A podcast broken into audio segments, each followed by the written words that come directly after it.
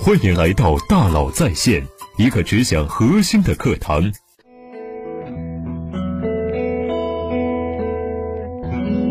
你好，欢迎来到大佬在线。我们经常说勤劳致富，但是你有没有想过，勤劳就真的能致富吗？不一定。勤劳能够创造财富，但是勤劳者未必能够分到财富。为什么呢？要回答这个问题，我们首先要理解财富的本质。财富到底从哪里来？很多人说从劳动中来。没错，劳动可以创造财富，只有通过劳动才能把产品创造出来，换取财富。假如你每天劳动八个小时，一年能种两百斤大米，那么你的财富就是两百斤大米可以换来的东西。你勤奋一点，每天劳动十二个小时，一年能种三百斤大米。你的财富就是三百斤大米可以换来的东西，这个时候财富等于劳动。那么，是不是财富就完全等于劳动呢？不一定，财富跟劳动非常相关，但并不完全等于劳动。比如说，你买了播种机自动播种，买了农药机自动喷洒农药，买了收割机自动收割，你的生产率大大提高，你每天只需要劳动两个小时就能种五百斤大米。那么你的财富就是五百斤大米可以换来的东西，你的劳动变少了，但是财富却增加了。这个时候，财富等于劳动乘以生产率。生产率取决于很多因素，比如说知识、科技，比如工具、机器，比如流程、方法，这些东西共同决定了你创造财富的生产率。那么，是不是财富就完全等于劳动乘以生产率呢？不一定。你今天在中国生产大米卖得很好，因为几乎每家每户都要吃大米。但假如你在美国生产大米，卖的可能就不如在中国好，因为美国人并不是每家每户都吃大米。大米在美国的价值比在中国要小一点，所以生产同样多的大米，你在美国获得的财富就要比在中国少一点。同样的商品，因为不同客户群体对它的需求不同，它所产生的效用就完全不同。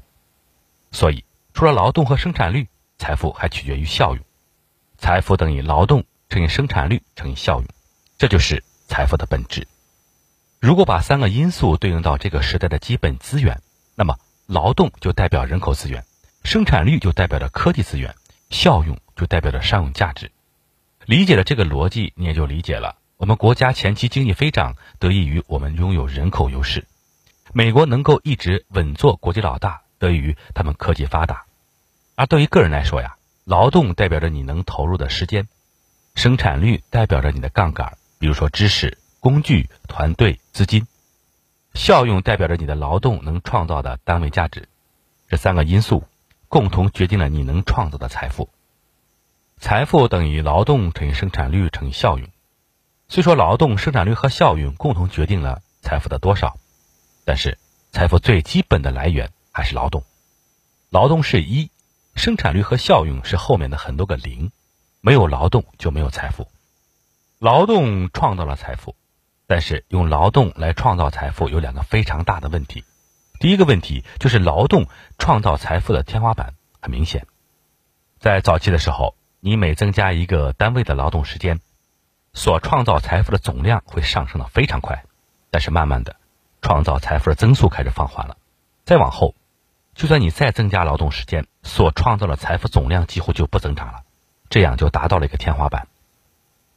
以我自己为例，我不管再怎么努力，也不可能做到一年讲课三百六十七天，这是我自己劳动创造财富的天花板。在公司为例，做任何一件事情，一开始你投入两个人能做三个人的事情，慢慢的投入十个人能做十个人的事情，再往后投入一百个人，可能也只能做五十个人的事情。你投入人力的边际效应是递减的，就像有一块农田，你让一个农民来种，他辛辛苦苦劳作一年，发现并不能充分利用这块农田，他所创造的财富受自己的体力所限。好，那就让十个人来种，你发现所创造的财富几乎增长了十倍。那你让一百个人来种呢，会有一百倍的增长吗？不会，你发现可能只有五十倍的增长，因为农田已经达到了饱和。这个时候。你投入再多的人，也不可能创造更多的财富，这就是劳动创造财富的天花板。用劳动来创造财富，天花板是非常明显的。这是劳动创造财富的第一个问题。劳动创造财富的第二个问题更为关键，叫做劳动能够创造财富，但是劳动本身并不分配财富。什么意思呢？创造财富就等于挣钱吗？并不是，创造财富不叫挣钱，分配财富才叫挣钱。为什么很多人一年工作三百六十五天，勤恳劳动创造财富，最终却没有获得很多财富呢？就是因为他并不拥有财富的分配权。我举个例子，假如创造一件商品需要七个步骤。每一个步骤都分别由一个人来完成，最终这件商品卖了七十块钱。那么问题来了，七个人创造七十块钱的财富，这七十块钱应该怎么分呢？按每个人创造的价值来分吗？可是每个人到底创造多少价值呢？你很难衡量。那按照最简单的办法，平均分配吗？七个人每个人分十块钱，这个时候就有人不答应了。第二个人跳出来说：“我的工艺非常复杂，我每天干十八个小时，特别辛苦，应该给我分十五块钱。那该不该给他分十五块钱呢？这就看其他六个人答不答应了。其他六个人一合计，不行，给他分十五块，我们每个人分到就少了，凭什么？我们也很辛苦啊。那怎么办呢？有没有其他人也能干第二个人的这件事情呢？这六个人跑到市场上吼了一嗓子：十块钱，有谁能做这件事情？”这个时候，马上有个叫二点一的人跳出来说：“我愿意干。”于是，原来的二就被干掉了。每个人还是分到十块钱。这个时候，原来的二就急了：“还是我来吧，我不要十五了，我也不要十块了，我只要八块钱。”其他六个人一说：“行啊，那你回来吧。”这个二回来以后呢，分了八块钱，而其他六个人呢，每个人分到了十块零三毛三。所以你看。二这个人啊，虽然很勤劳、很辛苦，他具备创造财富的能力，但是他不具备分配财富的能力。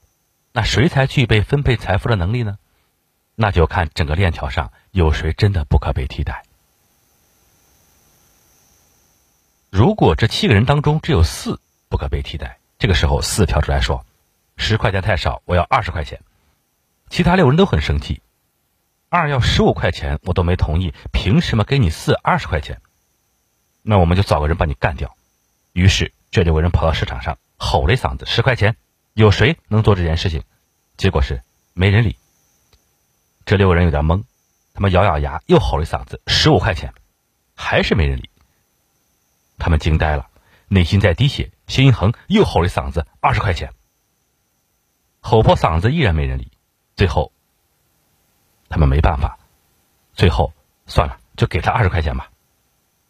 给他二十块钱，我们六个人每个人能分八块三毛三，总比没有强。四这个人拿到了二十块，很高兴，心想原来还能这么干啊。那我再多要点，我要四十块钱行不行？其他六个人昏了过去，给他四十，我们每个人只能分五块钱。可是市场上又找不到可以替代他的人，算了，五块就五块吧。反正，在其他地方干活也是五块钱。六个人虽然咬牙切齿，但最终还是接受了。四尝到了甜头，马上再次要价，那我要五十块。其他六个人一听，马上跳了起来，一拍桌子，散伙。为什么呢？给四分五十块，其他六个人每个人就只能拿三块三毛三。那么，他们还不如去别的地方干活呢，还能挣到五块钱。所以你看，在这个链条中啊，四这个人拥有从十块钱到四十块钱之间的财富分配权。十块到四十块之间，四要多少都行，而其他人没有分配财富的权利，就只能被动接受。拥有还是不拥有财富的分配权是完全不一样的。你没有财富分配权，你想拿二十就是贪心；而四拥有财富分配权，他想拿二十就是舍满取半。但是四拥有分配财富的权利，就一定意味着他创造的财富更多吗？不一定，这只意味着四更稀缺。就像我们很难衡量一个体力劳动者和一个脑力劳动者谁创造财富更多，我们只能说脑力劳动者分配财富的权利更大，因为他们更稀缺，所以勤劳未必能致富。致富的本质并不是创造财富，而是分配财富。创造财富靠能力，而分配财富靠稀缺。你想拥有更多的财富，就要在整个交易链条里变得更加稀缺。同样的道理。连锁餐厅的同样一碗面，在家门口吃只要二十块钱，而在机场吃却要九十九块钱，为什么呢？凭什么在机场就这么贵呢？你非常生气，跑去问机场的连锁餐厅，你凭什么收我这么多钱？你也太黑心了吧！餐厅马上解释说，不是不是，我收这么多钱是因为房租太贵，其实我并没有挣很多钱。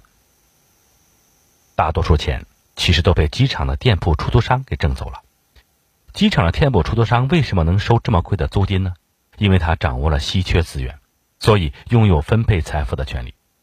什么稀缺资源呢？大一点的机场呢，每天人流量能达到几十万，而且选择坐飞机的人群相对高端，所以啊，机场可以规模化触达高端人群。这个资源太稀缺了，品牌商愿意为此付出很多钱。很多大牌，比如说爱马仕、LV、卡地亚，都愿意付很高昂的租金在机场开店。今天你挣租金太贵没关系，后面还排着一大堆品牌商想要入场。掌握稀缺资源就拥有财富分配权，所以你在机场吃一碗面九十九，这个价格由谁来决定？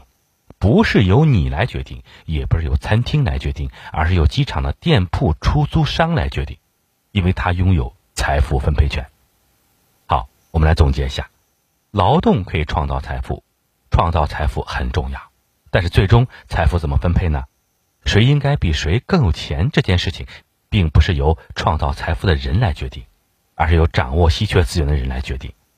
谁掌握稀缺资源，谁就拥有财富的分配权。所以，如果你想拥有更多的财富，就应该想尽一切办法提高自己的稀缺性。